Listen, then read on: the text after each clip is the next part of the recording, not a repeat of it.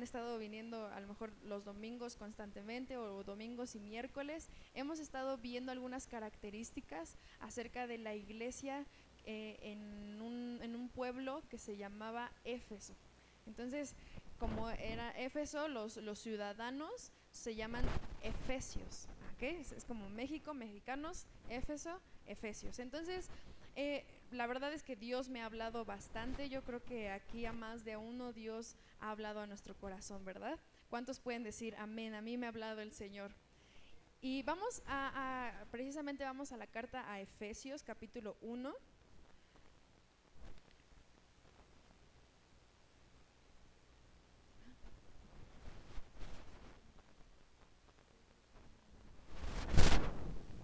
Efesios capítulo 1 y vamos a leer el versículo 4. Déjenme lo, encuentro.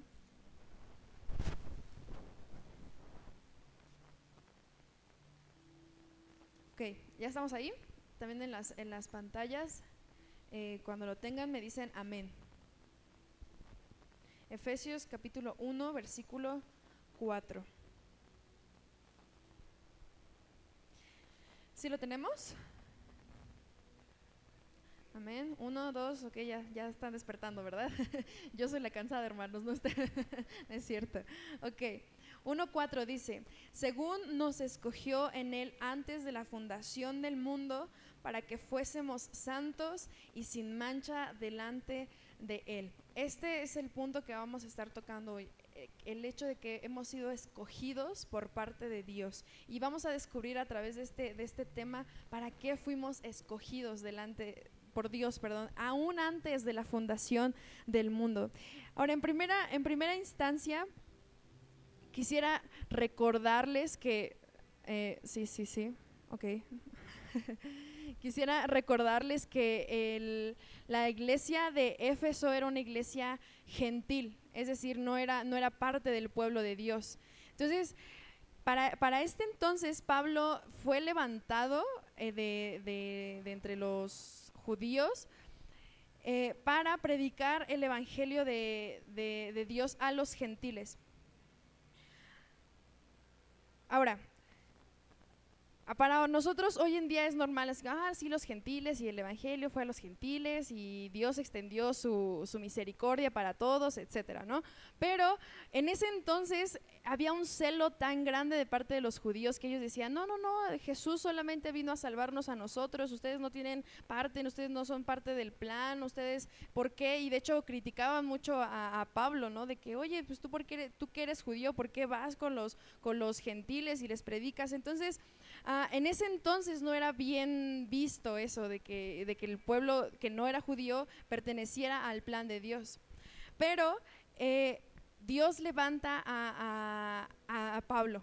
Y Pablo nada más y nada menos que era un judío precisamente, un judío enviado a los gentiles para poder predicar del Evangelio. Ahora, esto no quiere decir, hermanos, que Dios haya descalificado al pueblo de Israel para siempre. Dios sigue teniendo su promesa firme para el pueblo de Israel. Dios sigue teniendo el, plan redentor para el pueblo de Israel. Y fíjense, vamos a, a, si me apoyan en las pantallas, en Romanos capítulo 11, versículos 1 y 2.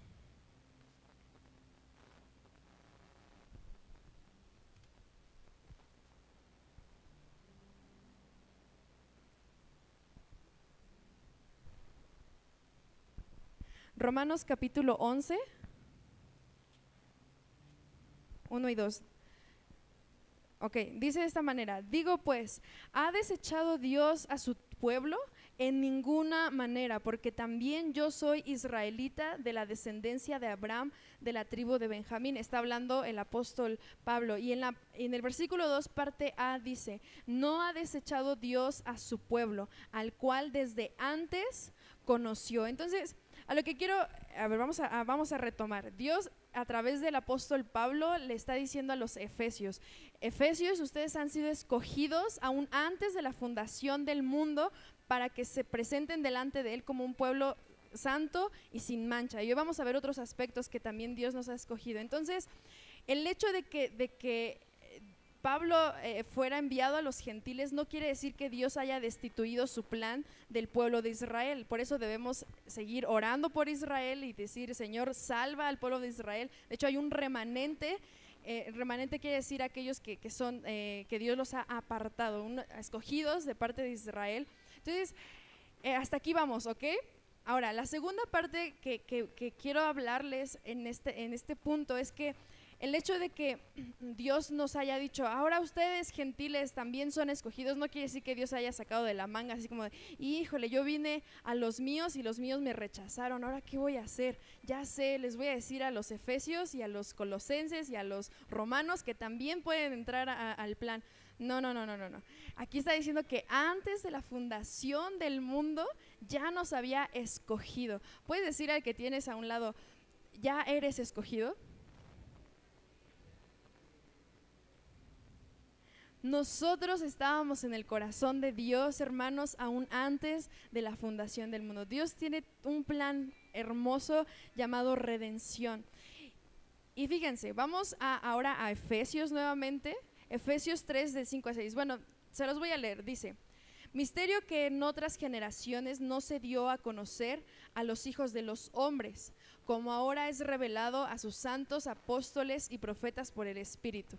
Y este es el misterio. Un misterio es, es, algo que estaba oculto, pero que ahora por medio del Espíritu Santo es revelado a una persona. Entonces, el misterio era este, que los gentiles son coherederos y miembros del mismo cuerpo y copartícipes de la promesa en Cristo Jesús por medio del Evangelio los gentiles. Nosotros ahora somos parte y tenemos herencia en las mismas promesas que el pueblo de Israel.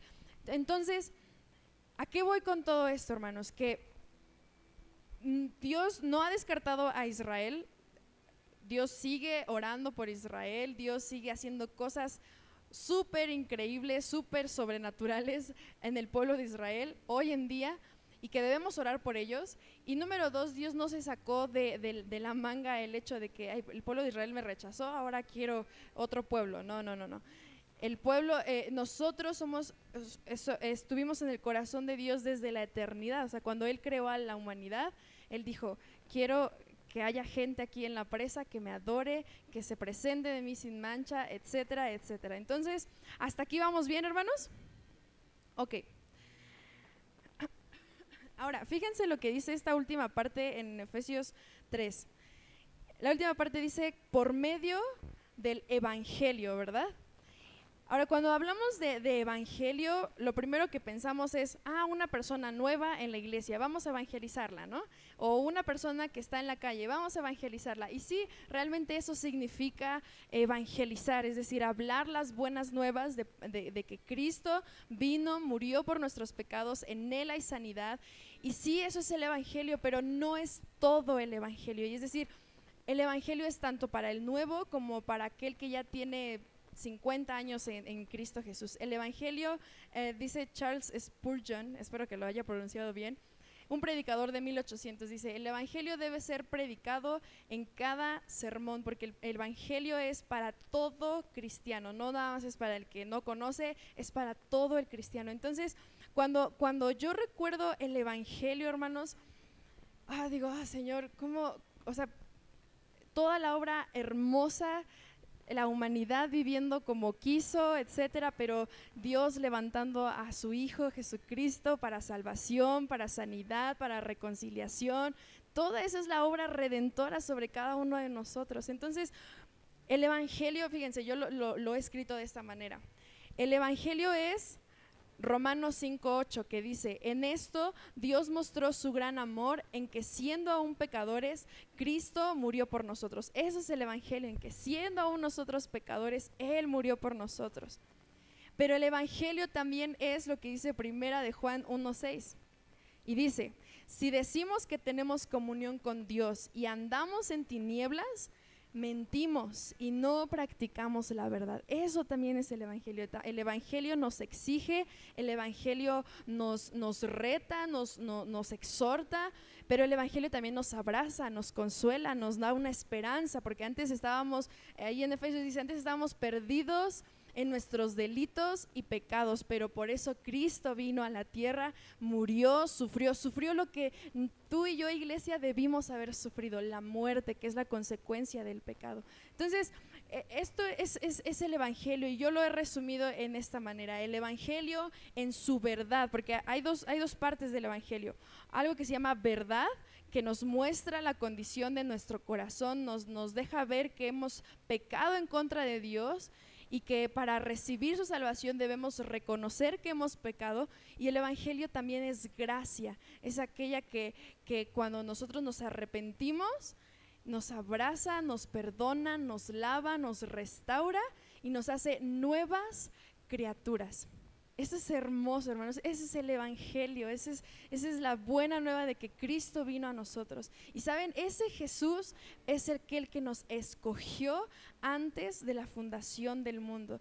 Tú y yo estábamos pensados, estábamos en el corazón de Dios. Cuando, cuando hablamos acerca de la predestinación o la elección, una ocasión con mi papá estaba, estábamos escuchando un mensaje y me encantaba una frase que decía, Dios te escogió aún sabiendo que vivías ya en una, en una humanidad caída. Es decir, Dios nos escoge a pesar de que sabe que le vamos a fallar, a pesar de que sabe que se nos va a hacer difícil, a pesar que sabe nuestras debilidades, Dios ya nos escogió por eso. Y eso es impresionante, hermanos. Digo, oh, ¿cómo, Señor? Es tan hermoso tu amor. Entonces el Evangelio en su verdad me muestra lo pecador que soy y el Evangelio en su gracia me muestra la salvación que necesito. Lo voy a repetir, el Evangelio en su verdad me muestra lo pecador que soy y el Evangelio en su gracia me muestra la salvación que necesito. Gracia y verdad. Vamos a darle un fuerte aplauso al Señor.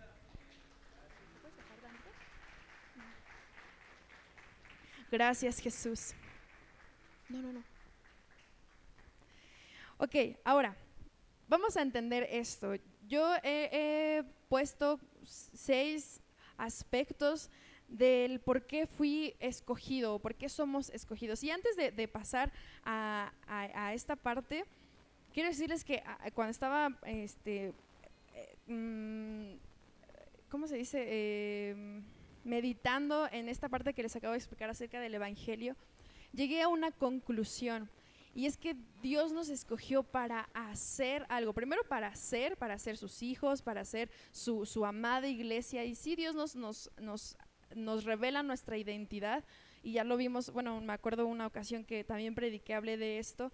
Pero Dios también nos, nos, mm, nos escoge por una razón, para un propósito todos y cada uno de nosotros aquí en este auditorio tenemos un propósito en Dios. Y eso es impresionante porque, miren, eh, yo eh, cada año era de las que, no, sí, voy a, voy a hacer mi lista de, mm, ¿cómo se llama?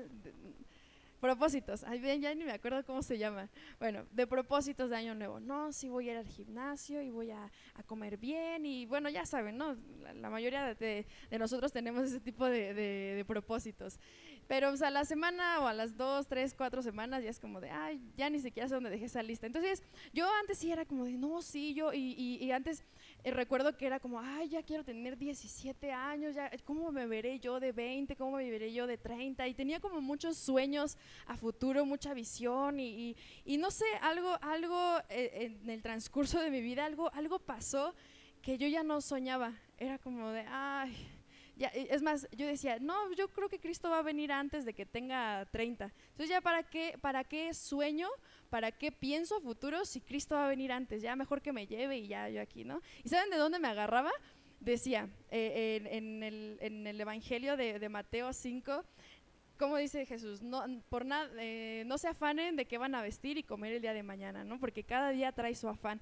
Y decía, pues sí, ¿para qué pensar en cinco años, en diez años? Si cada día trae su afán, mejor vivo cada día, ¿no? Y, y, me acordé de una, de una, frase de un pastor que decía, cada, cada texto fuera de contexto es pretexto. De tal manera que yo me empecé a agarrar de eso y, ya no soñaba a futuro, ya era como de, ah, pues a ver qué trae mañana, a ver qué pasa mañana, ¿no? Y, a ver, ya cumplí 20 años, pues a ver qué trae los 21, ¿no? Ah, pues a ver. Entonces, empecé a, caer en un momento de, pasividad, de apatía hasta cierto punto. Y, yo decía, y entonces Dios me, conmovía mi corazón y, yo dije, Dios, tú para nada te quedaste en tu zona de confort, tú para nada te quedaste en pasividad. Es más, eh, mi papá siempre lo dice, hasta el día de hoy, y bueno, la Biblia también lo dice, hasta el día de hoy mi padre y yo seguimos trabajando. Dios, Jesús, todo el tiempo están trabajando hasta el día de hoy. Yo dije, Dios, entonces, ¿quién soy yo para decir, pues ya mañana a ver qué hay? Ay, pues a ver qué hago, ¿no? O sea, ¿quién soy yo para decir que no voy a hacer nada para Dios si Dios lo dio todo por mí? Y, y hoy, hermanos, quiero hacerles un, un, un reto. Bueno, no, no yo, sino hablarles de parte de Dios un reto. Dios nos ha estado hablando con bendiciones y de verdad que Dios nos ha abrazado en estas semanas a través de, la, de las prédicas de mi papá. Pero quiero poner en su corazón, hermanos, un, un decir, Señor, creo que estoy estancado, creo que yo también estoy así como que ya no me veo a futuro, como que ya no tengo sueños, como que ya no, no, no tengo este, esa, esa pasión por vivir, ¿no? Porque eso, es al final lo que llegué, dije, ya no tengo pasión por lo que vendrá en el futuro, sino que ya me conformé con lo que tengo ahora y, y bueno, entonces... ¿Cómo, ¿Cómo, ¿Cómo, estoy saliendo de eso? Porque no es, no es algo que ya haya logrado, sino que estoy saliendo de eso cuando entendí para qué Dios me escogió. Y el tema del día de hoy, yo lo he titulado Escogidos para trabajar. Nos gusta las promesas y Dios nos rodea de promesas, hermanos, pero Dios también dice, hey iglesia, tienen que activarse, tienen que activarse. No puede nada más este, eh, el pastor dice, no pueden ser creyentes cada ocho, cada ocho días, ¿no? No, podemos ser así, hermanos. Dios nos, nos exige un, un trabajo de parte de nosotros, porque fuimos escogidos para trabajar. Y ahora sí voy a nombrar las seis cosas que yo he visto o que he visto a través de la Biblia para que Dios me escogió. Número uno, Dios me escogió para salvación. Y vamos a segunda de Tesalonicenses 2.13. La segunda carta a los tesalonicenses, capítulo 2, versículo 13. Dice de esta manera, pero nosotros debemos dar siempre gracias a Dios respecto a ustedes, hermanos amados, por el Señor. Y fíjense, de que Dios les haya escogido desde el principio para salvación mediante la santificación por el Espíritu y la fe en la verdad. Entonces, número uno, somos escogidos para salvación. Dios no quiere que nadie se pierda, sino que todo aquel que en Él crea se salve y tenga vida eterna. Esa es la voluntad de Dios. Para eso Dios nos escogió aún antes de la fundación del mundo. Eh, mi papá ayer, ayer que estábamos en el, en, el velorio mencionaba algo bien importante. Los pensamientos de Dios para con la humanidad son de bien y nunca de mal. Dios siempre está pensando cosas buenas para nosotros. De tal manera que nos escogió incluso antes de que naciéramos. Imagínense cuántos años han pasado y Dios ya sabía que íbamos a nacer, ya sabía en qué familia íbamos a estar, ya sabía quién era nuestra pareja o quién es nuestra pareja, ya sabía todo, hermanos. Y Él dice, yo los voy a escoger porque quiero que sean salvos, porque quiero que me conocen, quiero que cuando, cuando mueran vayan al cielo y disfruten de mi presencia para siempre. Entonces, eso es segunda de Tesalonicenses 2.13. Ahora vamos al versículo 15 de ese mismo eh, este, capítulo.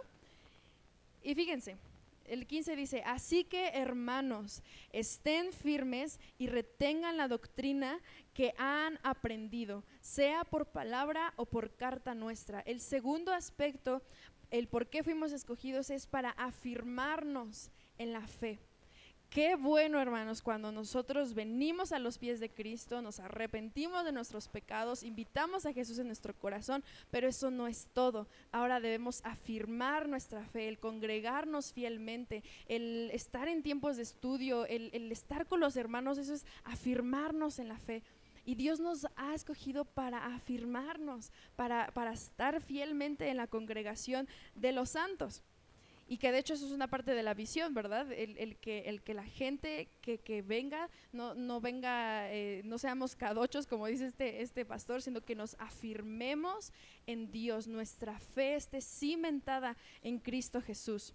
Ese es la segunda, el segundo aspecto. El tercer aspecto, ser santos, Dios nos escogió para ser santos y sin mancha. Eso lo dice Efesios capítulo 2. Y el mismo versículo en el que estamos, en el versículo 4, pero ahora la parte B. Según nos escogió en él antes de la fundación del mundo, para que fuésemos santos y sin mancha delante de él. Esto es impresionante, hermanos.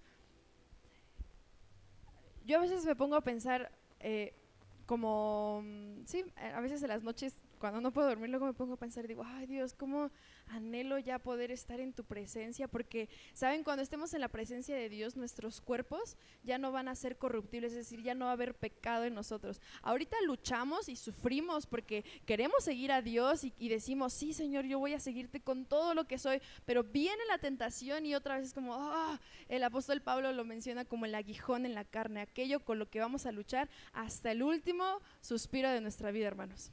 En esta vida vamos a luchar contra las tentaciones. Claro, Dios nos va a dar la victoria y, no, va, a ser el mismo nivel de tentación, pero mientras estemos en esta vida vamos, estamos sufriendo porque no podemos mm, agradar a Dios en, al 100%, pero Dios nos ha capacitado para presentarnos delante de Él sin mancha y santos delante de Él y, les, les, quiero animar con esto, hermanos, que aquellos que se mantienen fieles hasta el final de la carrera, es decir, hasta que Dios los llame a cuentas, alias hasta que muramos, Dios nos va, nos va a, quitar nuestra carnalidad completamente, es decir, ya no va a haber más pecado en nosotros, ya nunca más vamos a tener tentaciones, ya nunca más vamos a llorar porque le fallamos una y otra vez a Dios y Dios ya no, ya te quiero, te quiero obedecer, pero no puedo porque tengo esa tentación. Un día, hermanos, si nos mantenemos fieles aquí en esta vida, Dios en la eternidad nos va a transformar completamente nuestros cuerpos y vamos a estar libres, vamos a estar sin mancha delante de Él, pero eso, hermanos, es cuando nos mantenemos fieles aquí en la tierra. Así que ánimo, hermanos. Vale la pena guardar nuestros ojos, vale la pena guardar nuestro corazón, nuestros pensamientos, vale la pena decir no a la tentación. Los jóvenes que estamos aquí, eh, los adultos todos, porque todos eh, somos tentados todos los días, vale la pena seguir a Cristo, hermanos. Ese es el Evangelio que hablábamos hace un rato, ¿verdad? Entonces fuimos escogidos para ser santos y sin mancha delante de Él. Número cuatro, fuimos escogidos para buenas obras. ¿Pueden decir conmigo buenas obras? Y fíjense, ahí mismo en la carta a los Efesios. A mí me encanta la carta a los Efesios, tiene tantas riquezas. Efesios capítulo 2, versículo 10 dice, porque somos hechura suya, perdón, creados en Cristo Jesús para buenas obras, las cuales Dios preparó de antemano, es decir, retomamos esto, Dios ya lo había preparado para nosotros para que anduviésemos en ellas. Esta frase para que anduviésemos en ellas quiere decir que todo lo que somos, nuestro hablar, nuestro caminar, nuestra forma de pensar, nuestra perspectiva de la vida, todo lo direccionemos a esas buenas obras que Él ya preparó para nosotros, para que nosotros anduviésemos en ellas. Y, por y retomo lo que dije hace un rato, Dios siempre tiene pensamientos de bien y no de mal para nosotros. Entonces, esa es la, cuarta, eh, la cuarta parte. Número 5, hasta aquí llevamos, fuimos escogidos para salvación, fuimos escogidos para afirmarnos en la fe, fuimos escogidos para ser santos y sin mancha. Número 5, fuimos escogidos para llevar fruto. Y aquí es donde ah, está interesante. Vamos al Evangelio de Juan, capítulo 15.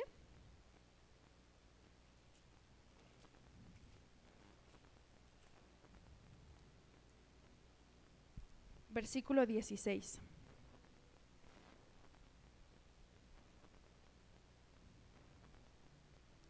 ¿Sí lo tenemos? Ok. Dice, esto me, encanta. No me eligieron ustedes, perdón, está, está hablando Jesús. Y dice, no me eligieron ustedes a mí, sino que yo los elegí a ustedes. Y les he puesto para que vayan y lleven fruto y su fruto permanezca, para que todo lo que pidieren al Padre en mi nombre, Él se los dé. Dios nos ha escogido a nosotros, hermanos, no nosotros a Él. Miren, nosotros no estamos aquí por nuestra propia voluntad.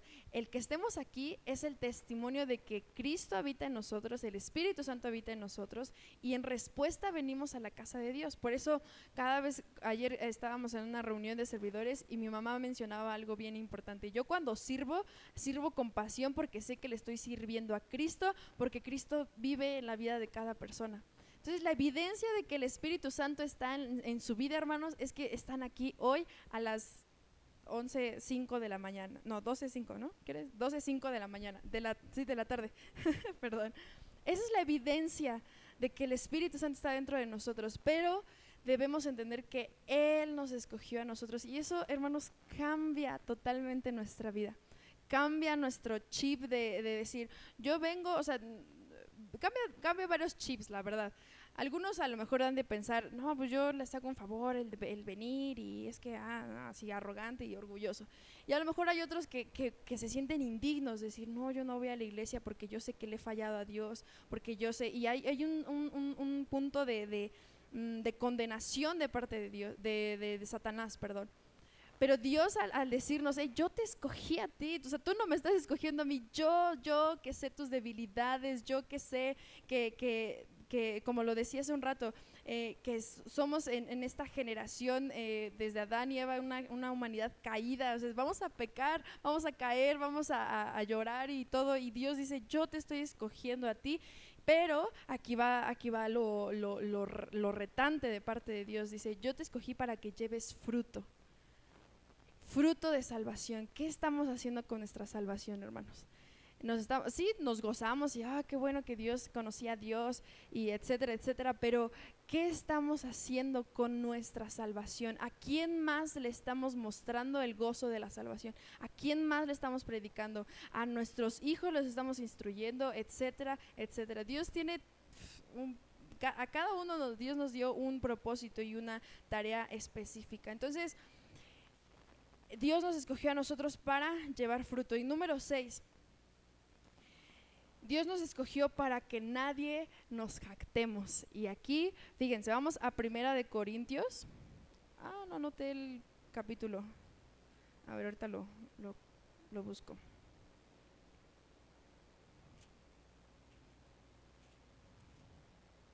Aquí está.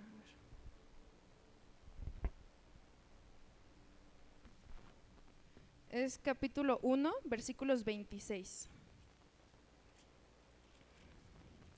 Fíjense, esto también es muy, muy importante. El hecho de saber que yo no escogí a Dios y Dios me escogió a mí me libra de que produzca en mí un orgullo y que yo me jacte y diga, oh, es que mira, yo por mis obras soy salvo. No, al contrario, yo soy salvo y porque soy salvo doy obras. Pero fíjense, vamos a leer.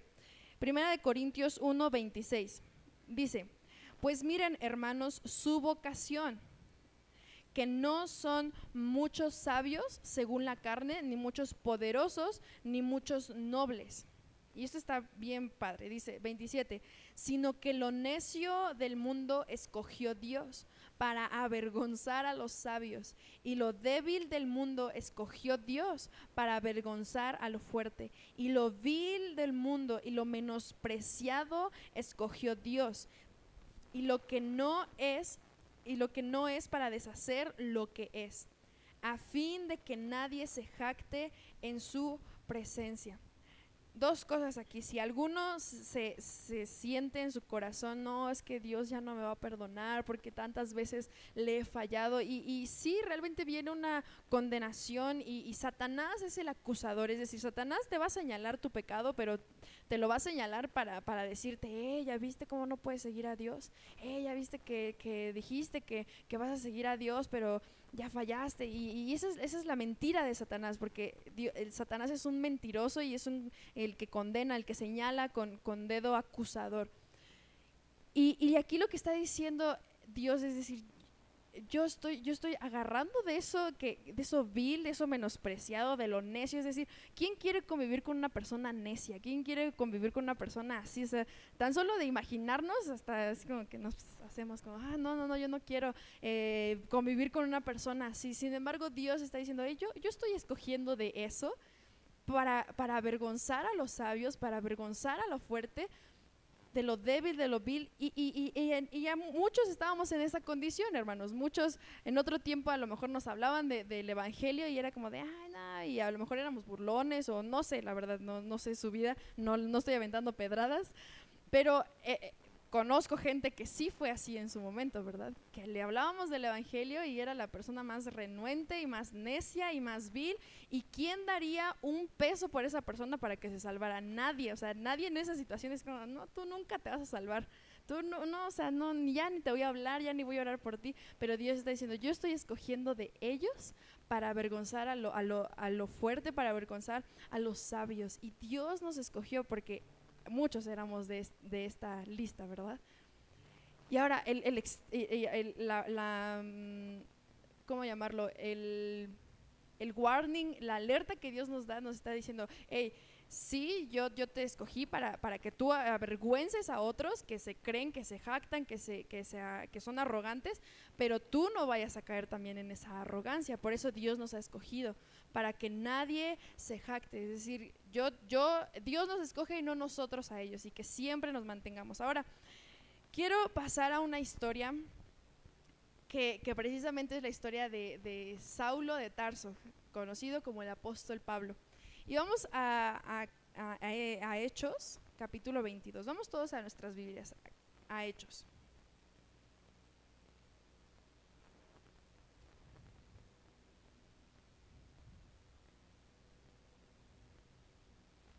Capítulo 22 y vamos a leer del 6 en adelante.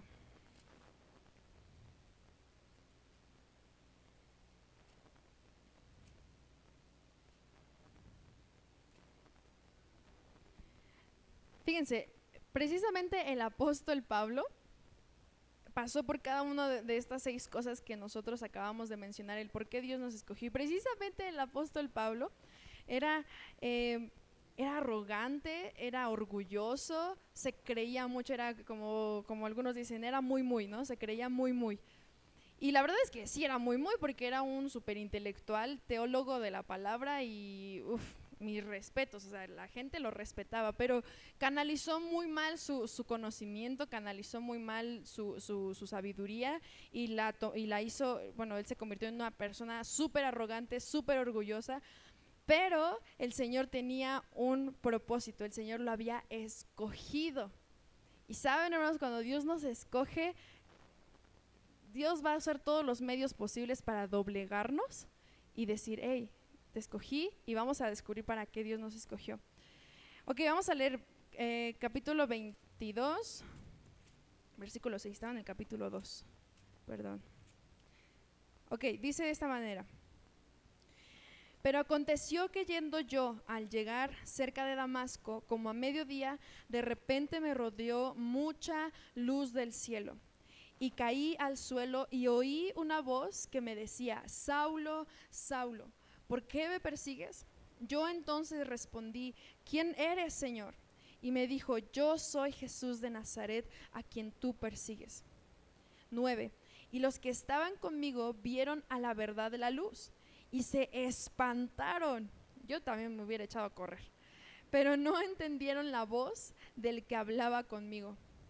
Y dije, ¿qué haré, Señor? Y el Señor me dijo, levántate y ve a Damasco, y allí se te dirá todo lo que está ordenado que hagas. 11.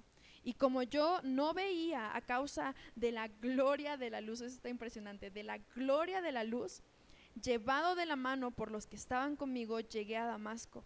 Entonces uno llamado Ananías, varón piadoso según la ley, que tenía buen testimonio de todos los judíos que allí eh, moraban, vino a mí y acercándose me dijo, hermano Saulo, recibe la vista. Y yo en aquella misma hora recobré la vista y lo miré. Y él dijo, el Dios de nuestros padres, pueden decirlo conmigo, te ha escogido para que conozcas su voluntad y veas al justo y oigas la voz de su boca porque serás testigo suyo a todos los hombres de lo que has visto y oído.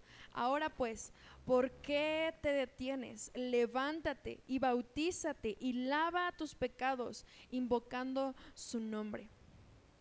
Quise leer toda la historia para que viéramos en qué contexto iba. Imagínense eh, eh, Saulo en su caballo, ¿no? Como macho, como, ah, aquí voy, voy tras la, tras la iglesia, ¿no? Y ya iba, o sea, él en su arrogancia, yo, o sea, de verdad, yo si hubiera conocido a Saulo en, ese, en esos momentos de arrogancia, yo, no, o sea, yo diría, no, yo no quiero nada contigo, ¿no?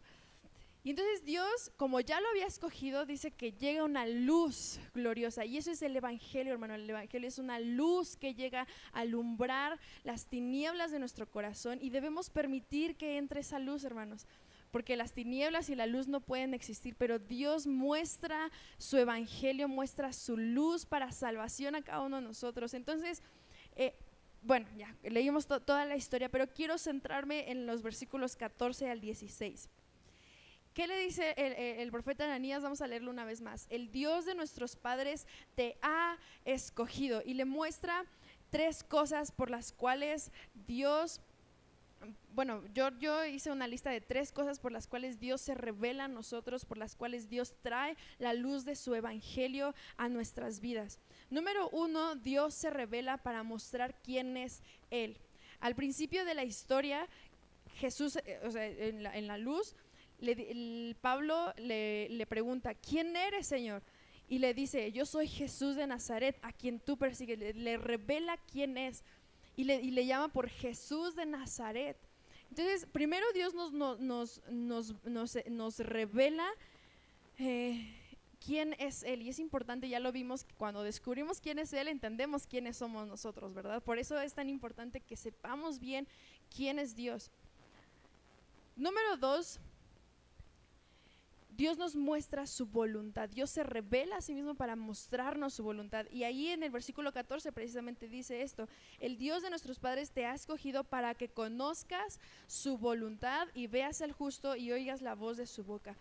A lo mejor estamos ahorita en la etapa de conocer a Jesús, ¿no? Estamos en la etapa de, que, ok, acabo de aceptar a Cristo, eh, como que estamos, estamos arrancando, ¿cómo se dice? Calentando motores, ¿no? a lo mejor, porque hay de todo, ¿no? aquí el, que va empezando, el que ya lleva muchos años en Dios, el que ya lleva muchos años en Dios, pero necesita reactivarse. Entonces, vamos a identificar más o menos en qué, en qué rubro estamos, hermanos. Entonces, si nosotros ya hemos aceptado a Cristo y hemos caminado con Él, ahora Dios quiere mostrarnos su voluntad. Pero la tercera cosa, Dios quiere activar nuestra fe. Y por eso le puse este, título, este, este tema, el título de escogidos para trabajar, porque Dios quiere que activemos lo que Él ya puso en nosotros, la salvación que ya nos dio, utilizarla y decir, Señor, ¿qué puedo hacer? ¿Qué debo hacer? Y fíjense, eh, el versículo 15. Dice, porque serás testigo suyo a todos los hombres de lo que has visto y oído. Testigo suyo. Y Pablo, vaya que cumplió su voluntad de Dios, ¿verdad? Todo el Nuevo Testamento está repleto del apóstol Pablo. Entonces, ¿a qué Dios nos, nos ha estado eh, llamando? ¿Qué Dios nos, nos, nos, ha dicho que hagamos y que a lo mejor hemos hecho caso omiso, así como, eh, como que sí quiero seguir a Dios, pero como que más al rato, ¿no? Y al rato que me case, y al rato que tenga hijos, y al rato que... Ah, y al rato y al rato y al rato, está como los hijos cuando le decimos a nuestras mamás, sí, ahorita voy, pasan dos horas y nuestra mamá, ¿qué ya hiciste? No, y lo mismo Dios, Dios nos ha encomendado tareas específicas a cada uno de nosotros, hermanos, y que yo, lo, y que yo les reto, hermanos, miren, si, si ustedes eh, han sido congregantes por más de uno o dos años, yo les reto a que al final del día, ya cuando estén en sus, en sus casas o, en, en, su lugar de donde vayan a dormir, yo les reto que le pregunten esto a Dios. Dios, ¿en qué área de la iglesia Fuentes La Presa quieres que sirva? No le pregunten Señor, ¿querrás tú que, te sirva en la iglesia Fuentes La Presa? No le pregunten eso, hermanos. Pregúntenle, ¿en qué área puedo servir en la iglesia Fuentes La Presa? necesitamos activar nuestra fe, hermanos. Dios ya nos salvó, Dios ya nos dio su promesa, Dios, o sea, pues, hemos sido bendecidos con toda bendición espiritual. Y qué hermosas las prédicas que nos ha dado Dios en estas semanas, pero hoy quiero retarles a eso, hermanos. Quiero decirles que en el reino de Dios hay vacantes disponibles. Cada uno de nosotros podemos aportar algo aquí. Y ahora quiero enfocarlo a una iglesia local, porque lo que estamos viendo es que para que eh, la iglesia, ¿cómo formulo la pregunta? Eh, ¿Qué es la iglesia para Jesús? Y si yo lo veo como, si lo vemos desde la perspectiva de Jesús, dice la palabra de Dios que la iglesia somos el cuerpo de Cristo Jesús. Es decir, Jesús no está físicamente, Él ya vino y Él ya hizo, Él ya cumplió su voluntad, hizo su tarea, pero ahora es, dejó a su cuerpo llamada iglesia. Es decir, nosotros cuando servimos en una iglesia local estamos demostrando quién es Jesús a las personas que vengan por primera vez, por segunda vez, ocasionalmente. Entonces yo les reto, hermanos, de verdad, que si ustedes ya eh, eh, han venido por, ese periodo de tiempo que mencioné, le pregunten, Dios, ¿en qué área puedo servir? Hay tantas cosas. Ayer que estábamos en la reunión de servidores, wow, yo decía, Señor, hay tanto que hacer, hay tantas cosas que tú estás soñando con esta iglesia y los obreros son pocos, hermanos. Pero en el reino de Dios hay vacantes disponibles. Y yo suelto esta palabra y yo sé que Dios está poniendo en su corazón ahorita mismo el, ese sentir de decir, sí, Señor, ¿en qué puedo servirte? ¿En qué, en qué voy a utilizar mi mi, el derecho de que tú me hayas escogido, porque somos escogidos, hermanos, somos escogidos. Y quiero terminar con dos citas en Apocalipsis, capítulo 1.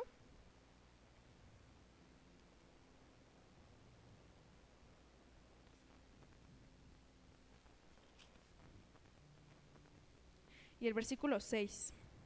Lo, lo voy a leer en una versión llamada TLA. dice, además, Cristo nos permite gobernar como reyes y nos ha puesto como sacerdotes al servicio de Dios su Padre. Por eso alaben todos a Jesucristo y que solo Él tenga todo el poder del mundo. Amén. Y Apocalipsis 5:10. Esto es un canto celestial, hermano. Lo está encantando en el cielo. En la versión Reina Valera dice, los hiciste reyes y sacerdotes para nuestro Dios. Ellos gobernarán la tierra. Hermanos, fuimos escogidos y sí vamos a gobernar la tierra, pero debemos alinear nuestro corazón. Debemos decir en qué es lo que tengo que hacer para poder llegar a este punto. Ahora, termino con esto y voy a retomar Apocalipsis 1.6. Además, Cristo nos permite gobernar como reyes y nos ha puesto como sacerdotes al servicio de Dios. Al principio hablamos acerca del Evangelio, ¿verdad? Y dijimos que, el Evangelio nos, rescató. Un salmo dice que, Dios metió su mano en el lodo cenagoso, nos sacó de esa suciedad, nos lavó, nos, nos puso bonitos, bellos, hermosos.